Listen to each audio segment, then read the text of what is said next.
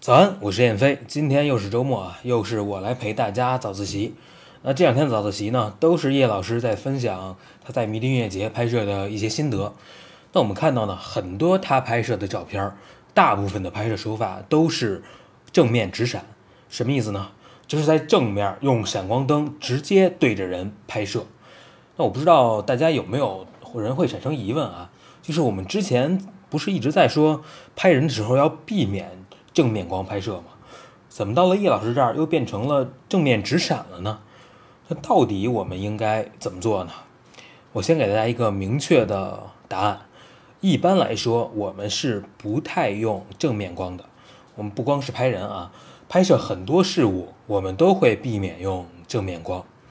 那今天呢，我就先通过三个具体的例子来说明为什么我们这么不喜欢正面光。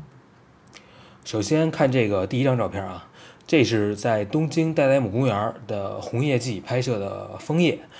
那这就是一个典型的正面光，因为是这个正面光的原因呢，所以光线会在这个红叶的表面形成白色的反光，它会造成这个红叶啊就显得不是特别的红，它的红里面啊你总感觉会掺杂着一点白色。如果你看不出来这个反光呢，你可以注意一下画面左边。这几片绿色的树叶，它上面呢有一片一片白色的光斑，对吧？它也是反光，都是反光造成的。那怎么办呢？这个时候呢，我就选择走到这个树的下边，从树下边对着这个红叶，向天空的方向这么拍摄。这样呢，我就通过改变我的机位，从而就把这个正面光、这个顺光变成了逆光拍摄。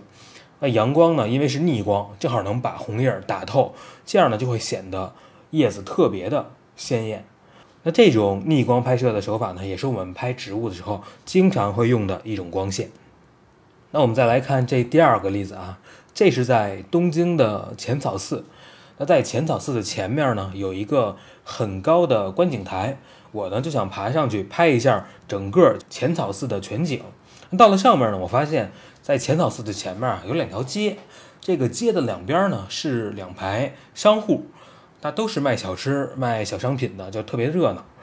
于是呢，我就用长焦给这两排商户拍了一个特写。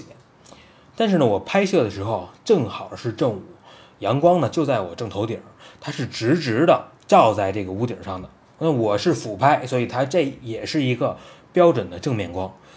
你可以看到这个屋顶呢，本来是非常漂亮的青色，但是由于阳光的直射，在屋顶上形成了非常强烈的、严重的反射的白光，所以呢，现在你在画面上这个屋顶上只能看到很浅的一点青色。那怎么办呢？我想让这个青色显现出来，但是我又不能像第一张照片这个例子一样改变机位，是吧？因为我的机位就只能在这儿，那只有一个办法，就是我只能等。那我用手机查了当时的当地的日落的时间，然后我就去周围拍照去玩去了。那到了快日落的时候呢，我就又回到了这个地方。那这时候呢，太阳基本上已经下山了，主要的光线呢就从阳光、太阳光变成了整个天空的散射光。那这个光线呢，它没有那么强，它特别的淡淡的，而且它没有一个特别明确的方向。这种光线下呢，屋顶的这个漂亮的青色就会显现出来了。那这就是第二个例子，是通过不同的时间来改变光线的方向和强度。那最后呢，我们再来看看拍人的情况。我想拍人避免用正面光，这应该是所有女生都知道的事儿。如果你是男生，你还不知道，你可以现在就打开手机的闪光灯，自拍一下，你看一下你自己脸上的油光，你就明白为什么拍人一定要避免正面光了。而在太阳光很强的情况下，其实和这个闪光灯是一样的，我们都是很少会用正面光。那这时候怎么办呢？如果太阳光很强，这时候我们可以让模特转个身，把正面光变成逆光。你看上面这张照片啊，这一下人物的皮肤就变好了。那这个时候太阳是在人的背后。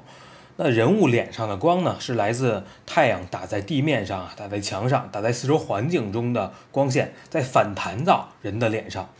这个时候呢，人脸上就是一个散射光，它也同样没有明确的方向，强度也不是很强。那人脸上没有油光的同时，皮肤也会变得特别的好。另外呢，因为我们的镜头是对着太阳进行拍摄，那阳光有可能会射到镜头里头，形成一点的光雾。那这个光雾呢，会好像给这个画面蒙了一层纱一样，让这个画面呢显得更加的浪漫。好，那这就是第三个例子。那今天呢，我通过三个例子来给大家讲解了为什么我们这么不喜欢正面光。